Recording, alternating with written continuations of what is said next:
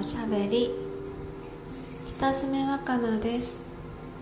このポッドキャストは好きな歌人の方の短歌や自分で作った短歌について勝手にあれこれ想像しながらおしゃべりしています。今回は短歌って難しそうと敬遠している方でも気軽に楽しめる短歌をご紹介します。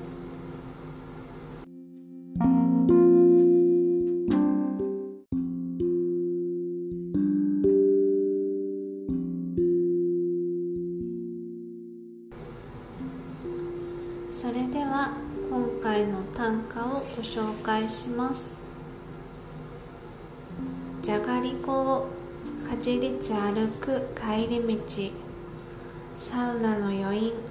最高かよ夏。じゃがりこをかじりつ歩く帰り道。サウナの余韻。最高かよ夏。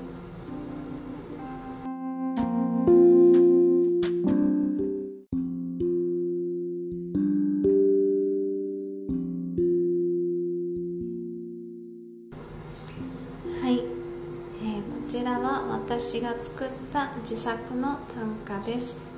えー短歌のペンネームは北爪サウナと言います。えっと私は短歌も好きなんですけどその他にサウナもすごく好きで、えっと、サウナによく入りに行くんですね。それで、えっと、サウナの中に入ってその入ったサウナについて、えっと、短歌を作る、えっと、サウナ短歌というものも作っています。でサウナ短歌を読む時のペンネームは北爪サウナと名乗っています。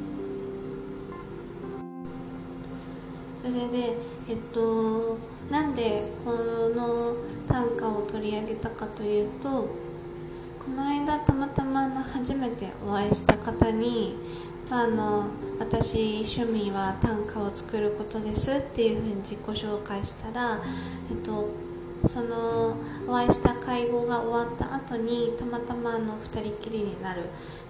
ことがあってその方に「短歌ってあのどうやって作ったらいいんですか?」とかあの知り合いから短歌が送られてくるんですけどなんか感想が何も思い浮かばなくってどういうふうに返事したらいいかわからないんですけどどういうふうな返し方したらいいんですか？っていうことを聞かれたんですね。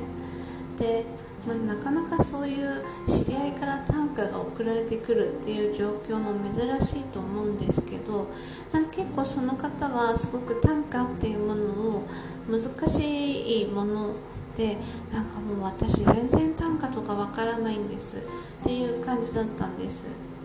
であの私が、まあ、私はこういう風に作ってますよとかあのいろいろお話ししたんですけどなんかあそんな感じでいいんですねっていう風に言ってくださって。でなんかその短歌に対するイメージってやっぱりまだ難しい昔の言葉を使ってなんか何を読み解くのがもう暗号みたいでよくわからないみたいなイメージがあるんだなっていうふうに思いました。でただ私も去年の12月に短歌を始めたばっかりですけどあの現代短歌っていうすごくあの話し言葉みたいな、えっと、言葉を使う短歌も今たくさんありますしすごくなんか笑えるような短歌もたくさんあるんですね。でなんかそういうのも、まあ、もしかしたら短歌のプロの方とか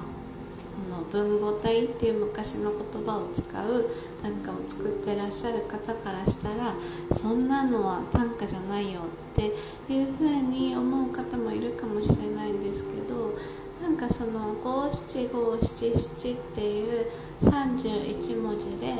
何かその自分の気持ちを表現するっていうことが短歌なのかなというふうに私は思ってるのであのこういったふざけた歌があってもいいんじゃないかなっていう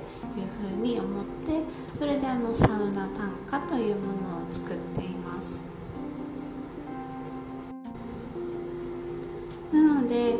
と、今回ご紹介した歌は本当にもう見たまんまの歌で感想なんて言おうって身構えるようなものじゃないと思います。とこれは私が最近行ったサウナの帰り道に作った、えー、短歌であの最近結構暑くなってきましたよね。なんかもう夏みたいな気温でもう洋服とかも皆さん半袖とかノースリーブとか着てる方も多くなってきたと思うんですけど私もあの日曜のお昼過ぎぐらいに、えっと、都心のサウナにお出かけしてそれでまあちょっと一風呂浴びてサウナにも入って水風呂にも入ってでのんびりくつろいだ後に、まあ、地元に帰ってきてでちょっとなんかお風呂に入ったからか小腹が空いて、えっと、コンビニでじゃがりこを買ったんですけどなんかお家に着くまで我慢できなくてじゃがりこを歩き食べ歩きしながらお家に帰ったんですけどあのお行儀悪いんであんまりなんかあれですけど、まあ、ちょっとポリポリしながら帰りました。でなんかその夏の陽気とそのサウナに入ってえっと、お風呂にも入って汗かいてキンキンに冷えた水風呂に入ってああさっぱりしたっていう気持ちとこのお風呂上がりの夏の風とじゃがりこのしょっぱいのとなんかカリカリカリって食べてる感じがあ夏最高だなって思ったっていうだけの歌です。なので最後に「最高かよ夏」っていう風に、えーと、歌を読みました。で「なんとかなんとかだよ夏」みたいなのはたまになんかドラマのタイトルとかでもありますしあとあの私最近読んだ、えっと、短歌の中で俵町さんの短歌でえっとちょっと全部忘れちゃったんですけど下の句が「何思ってんだか夏」っていう、えーと、短歌があったんですね。でなんか俵町さんっぽいすごく肩の力の抜けたなんかちょっと思わず笑ってしまうような、えーと、短歌だなと思ったんですけどなんかそれもちょっと頭にありつつそういうなんか力の抜けた感じをリスペクトしながら作った歌です。じゃがりこをかじりつ歩く帰り道サウナの余韻最高かよ夏。はい。なので短歌ってあこんなのでいいんだ。こんなのも短歌って言っていいんだ。っていうふうにあのそんなに敷居の高いものじゃないと思ってるのでなんかこれだったら自分にも作れそうって思ってなんかこう作るきっかけとか短歌を読むきっかけになってくれたら嬉しいなと思います。